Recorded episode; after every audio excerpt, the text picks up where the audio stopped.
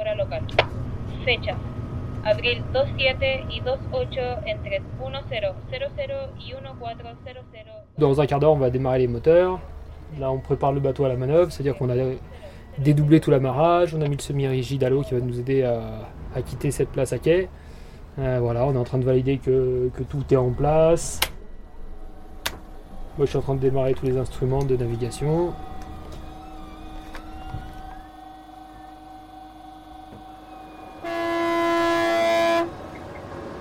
On se met en route pour, pour Iquique, là, pour 15 jours de mer.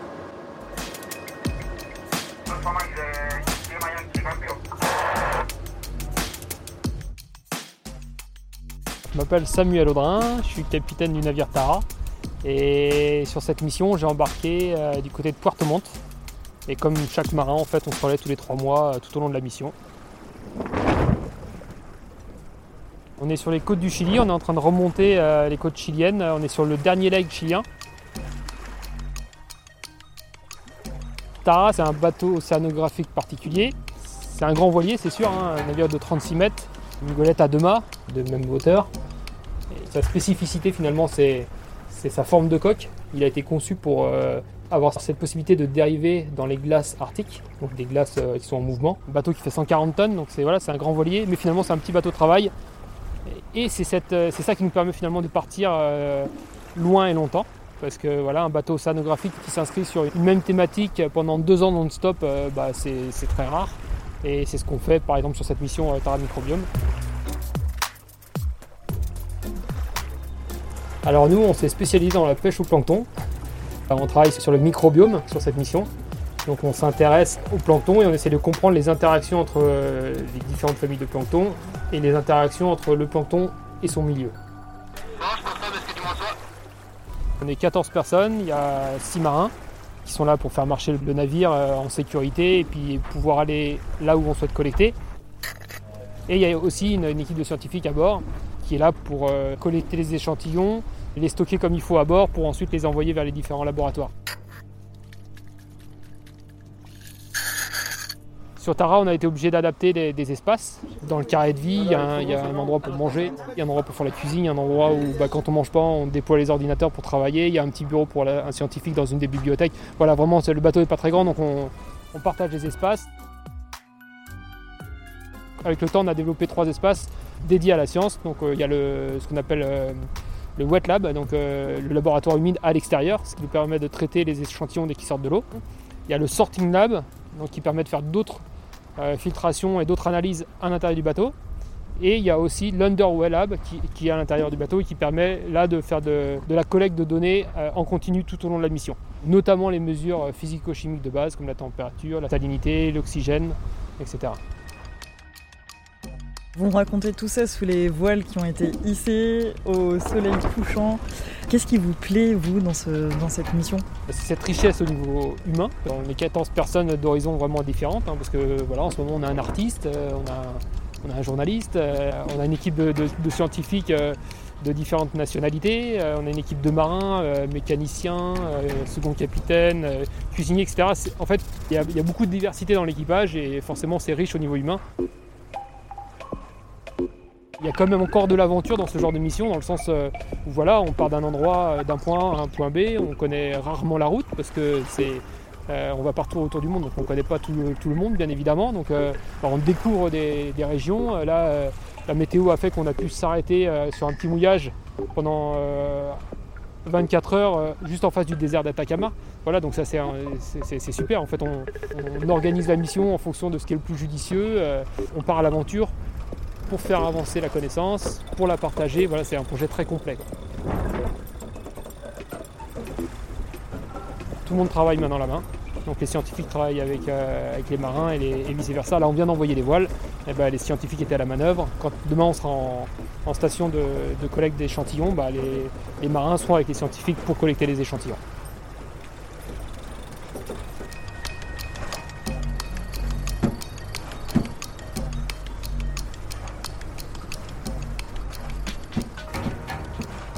Et voilà C'est tout beau. Je vais, euh, du coup, je vais tourner un petit coup. Alors là, on arrive à la station. C'est un endroit précis euh, qui a été déterminé par les, par les scientifiques. Et c'est là où on va commencer les mises à l'eau en fait. Voilà. Pendant la nuit, on a, on a fait route pour, euh, pour arriver à ce point à, à une heure bien précise. Là, il est, il est bientôt 7 heures. On va, mettre la- on va faire la première mise à l'eau à 7 heures. Ici, on est à 480 mètres de câble. Moi, je suis à 460.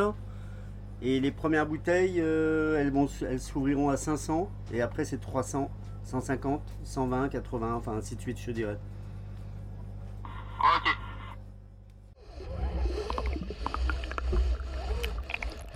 C'est un site euh, dans l'océan qui nous intéresse particulièrement parce que euh, sous l'eau il y, a- il y a une morphologie particulière, par exemple un canyon sous-marin ou alors on est euh, proche d'un d'un glacier qui se jette dans la mer et du coup euh, ça crée une zone intéressante. Faire des stations dans différents écosystèmes à différentes zones, ça nous permet d'étudier différents microbiomes et comment chacun est adapté à cet environnement particulier. Au Chili, on a aussi étudié des zones d'upwelling qui sont des remontées d'eau profonde c'est un phénomène très intéressant en océanographie parce que ce phénomène-là, il enrichit les couches de surface en nutriments euh, et en CO2 également. Voilà, une station marine, on l'a choisie en fonction de, de paramètres qui nous paraissent intéressants pour, euh, pour ce qu'on veut étudier. En l'occurrence, là, le- on va étudier le microbiome, donc euh, tous les, tous les micro-organismes qui sont présents dans l'océan et, euh, et leur environnement auquel ils sont associés.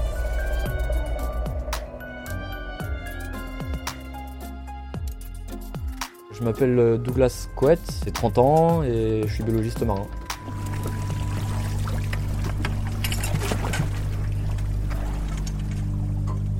Voilà. Euh, on vient d'immerger la rosette. Ok, bah c'est parti pour deux minutes. C'est remonté à 19,6. Ah. 19,6, 19,4. 18,7. Voilà, ça dépasse les 20 mètres là, c'est stable. 21, 22. C'est une zone de pooling. 23, 23. Et donc euh, on voit en plus qu'aujourd'hui, euh, ouais, depuis euh, hier, avant-hier, on a du vent du sud qui souffle. Et ce vent-là euh, crée les conditions euh, pour euh, faire un upwelling. Sur Tara, euh, on est vraiment tous spécialisés dans le prélèvement, autant les scientifiques que les marins euh, d'ailleurs, parce que ils participent autant que nous euh, pour déployer les filets ou la rosette qui est notre euh, préleveur euh, d'eau de mer dans- dans des bouteilles. Vous me parlez depuis un petit laboratoire qui est sur le pont du navire. Comment est-ce qu'on fait de la science sur un bateau, un voilier en l'occurrence de 36 mètres de long? On s'adapte déjà, c'est la clé. Tara n'a pas du tout été conçu pour faire des grandes campagnes océanographiques. Et donc euh, c'est un challenge pour faire de la science à bord, parce que l'espace est restreint. Donc c'est un super voilier d'exploration, mais il est limité en taille. 36 mètres de long, c'est pas beaucoup pour faire euh, autant de science à bord. Et donc là, on est dans le Wet Lab, qui est un- une sorte de petit, euh, petit conteneur aménagé qui a été rajouté sur le pont arrière euh, du bateau.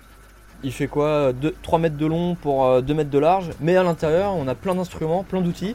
Et donc au final, moi, l'espace que j'ai pour travailler, c'est c'est peut-être euh, 1, mètre carré ou 2 mètres carrés.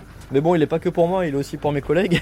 Qu'il faut d'ailleurs laisser passer. Donc là, il y a Milo qui rentre pour faire des filtrations. Moi, je fais des j'ai un autre banc de filtration juste à côté, avec euh, 5 à 10 gros bidons au sol euh, ou rangés sur des paillasses. Voilà, c'est une optimisation euh, pour gagner de l'espace à chaque endroit qu'on peut, quoi. Alors ces bidons, ils contiennent euh, de l'eau de mer? Voilà, ces bidons, euh, ils nous servent à, à collecter l'eau de mer qui vient de différentes profondeurs, différentes strates dans l'océan. On va la filtrer dans des filtres de toute petite taille, toute petite porosité, pour capturer euh, les micro-organismes euh, qui nous intéressent. Donc par exemple, euh, je vais filtrer à 3 micromètres pour capturer les organismes qui sont plus gros que ça. Et on va ensuite descendre encore plus bas, puisqu'on va descendre à 0,2 micromètres. Et derrière, on récupère encore l'eau qui passe à travers pour étudier les virus qui sont dedans. Donc on- en fait on échantillonne toute une classe de taille du microbiome qui va des virus jusqu'aux bactéries et ensuite euh, aux cellules de phytoplancton et aussi de zooplancton un, peu- plus gros mais qui restent euh, sur des tailles euh, assez petites. Pourquoi on s'intéresse au plancton, à ces micro-organismes invisibles? C'est une bonne question parce qu'on le voit pas, donc euh, on- on- ce serait facile de croire qu'il a aucun impact, aucun intérêt euh, pour le vivant sur Terre ou, ou pour les sociétés humaines. Mais par exemple, ce microbiome-là, il est à la base de la chaîne alimentaire. Donc c'est lui qui commence à créer la nourriture pour les poissons, par exemple. Donc euh, sans microbiome, il n'y a pas de poissons. Tout l'écosystème marin est basé sur euh, l'existence du microbiome et du phytoplancton. Euh, De sa présence va découler toute une suite d'événements et, de relations entre les espèces. Mais également, le microbiome fait beaucoup de chimie dans l'eau, puisque par exemple, il fait de la photosynthèse. Et par cette action de photosynthèse, il va jouer sur la quantité de, gaz carbonique dans l'eau et également d'oxygène. Et donc le microbiome qui fait de la photosynthèse, il va avoir un énorme impact sur euh, la quantité de- d'oxyde de carbone qui est pompé par l'océan et euh, la quantité d'oxygène qui est rejetée par les océans. Le microbiome produit 50% de l'oxygène sur Terre. Donc euh, que tu habites à, Brest ou à Strasbourg, tu respires cet oxygène qui est produit par le microbiome océanique.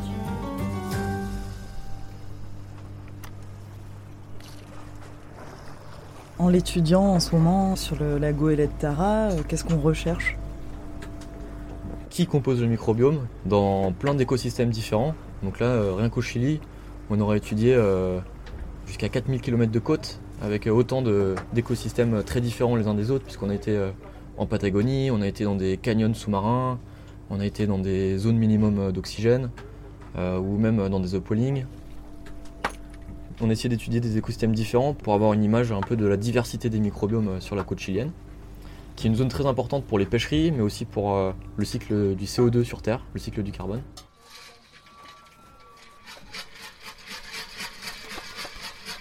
On prélève l'eau de mer, ou alors on prélève les organismes euh, à l'aide des filets, et ensuite on va les conditionner sous différentes formes, sur des filtres, dans des tubes, dans des flacons, et ensuite tous ces échantillons, ils partent dans les laboratoires euh, partenaires, euh, ça peut être au Chili, ou alors euh, dans le monde entier, en France, en Europe, aux États-Unis, etc.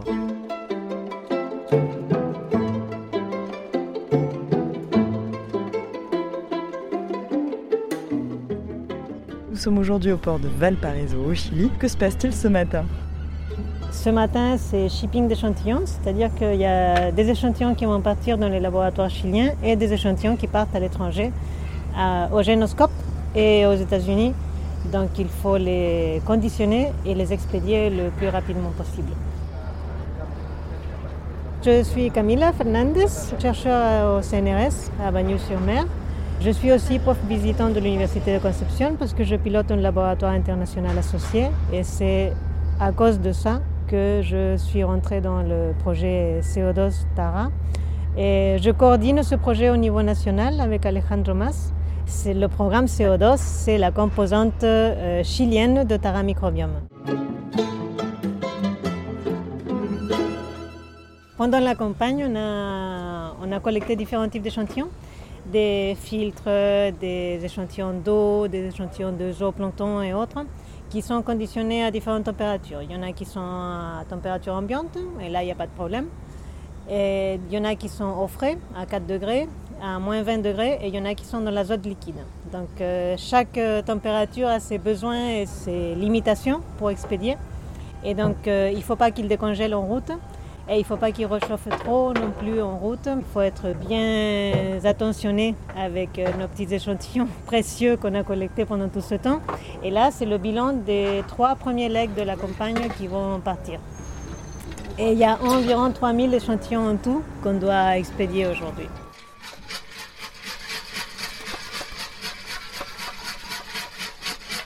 C'est un peu la course et on est en train d'attendre euh, la compagnie qui s'occupe de, l'expédition des échantillons. Et, euh, ils vont apporter de la carboglace qui va remplacer l'azote liquide. Et ils vont apporter des boîtes conditionnées spéciales où on va mettre nos petits échantillons et on va bien étiqueter, peser et envoyer.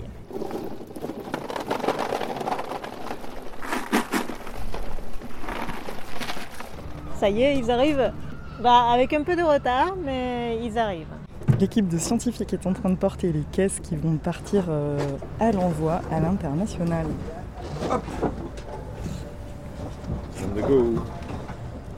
C'est lourd? Bah là, il y en avait pour 140 kg environ. Voilà, répartis sur 5 boîtes différentes. Dit-il en faisant ça avec son biceps, tu vois. Non, en, me, en me massant les épaules. Là, il y en avait pour 140 kilos. Il en reste beaucoup? Ah bah il en reste beaucoup mais ce sera pas aussi lourd. La plupart des choses en fait sont conservées dans des petits tubes. Du coup en, quantité il, reste, euh, il en reste beaucoup. On en a peut-être euh, 3500 à faire aujourd'hui. On a commencé par euh, tout ce qui est à température ambiante. Donc on a 5 grosses caisses, ça fait un total là, de 140 kg environ. Voilà, on fait, on fait les choses doucement en fait et par étapes. On a des échantillons d'eau de mer pour mesurer la salinité.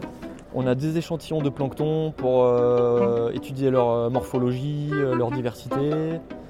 on a aussi des échantillons d'eau de mer pour mesurer le mercure. Et ça représente quoi pour vous cet envoi? C'est un moment sensible pour les échantillons parce qu'on les sort de leur euh, zone de confort pour les mettre dans un transport.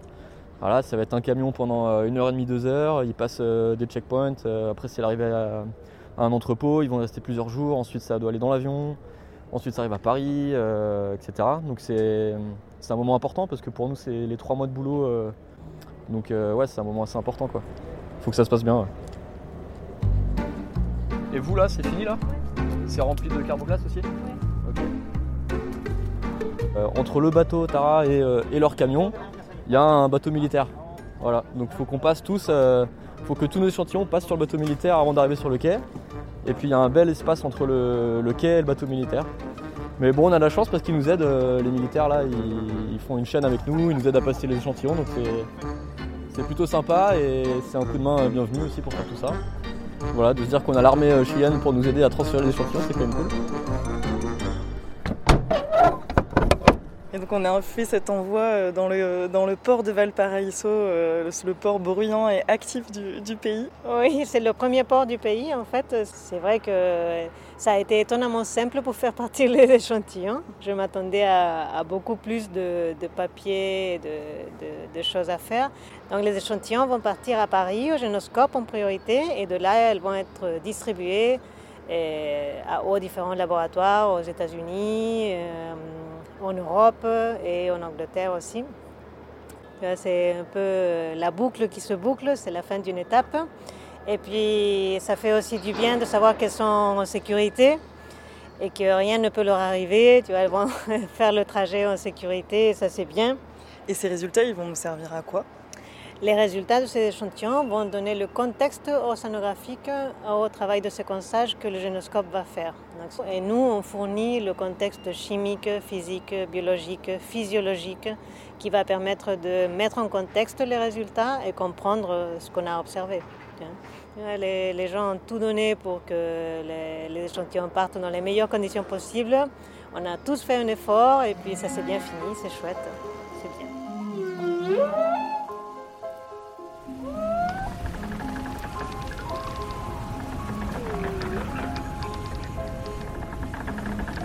Ce podcast est produit par la Fondation Tara Océan, réalisé par Alice Roy. Pour ne rien perdre de nos histoires, vous pouvez vous abonner au fil de podcast Un hublot sur l'océan. À bientôt